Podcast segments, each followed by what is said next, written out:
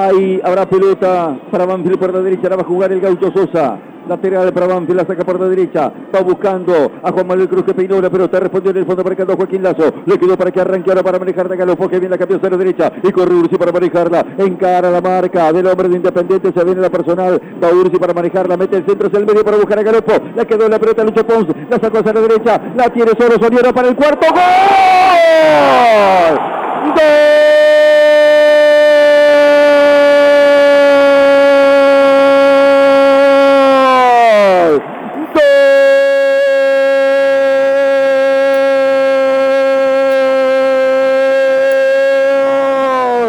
De Banfield. 39 minutos del segundo tiempo para redondear la goleada. De Dallas para el Lencho, de Dallas para todo el mundo, con nombre de profeta. Joel, Joel Señora, recibió la descarga que había abierto hacia la derecha de Lucho Pons. Se acomodó, sacó un fierrazo cruzado contra el palo derecho de Sebastián Sosa. Enorme, magnífica definición de Joel Señora para una noche inolvidable en este 2021 para Banfield, después de un semestre tan complicado, tan adverso. Hoy Banfield se quiere llevar todas las alegrías juntas.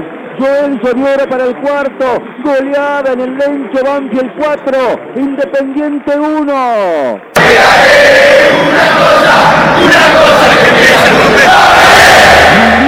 que entraron todas en el Lencho, las que tanto se negaron para entrar Segundo tiempo eficaz y contundente del Banfield de Dabove que golea Independiente 4 a 1. Primer gol de Joel Soniora con la camiseta de Banfield y obviamente en este torneo gol número 17 en su carrera.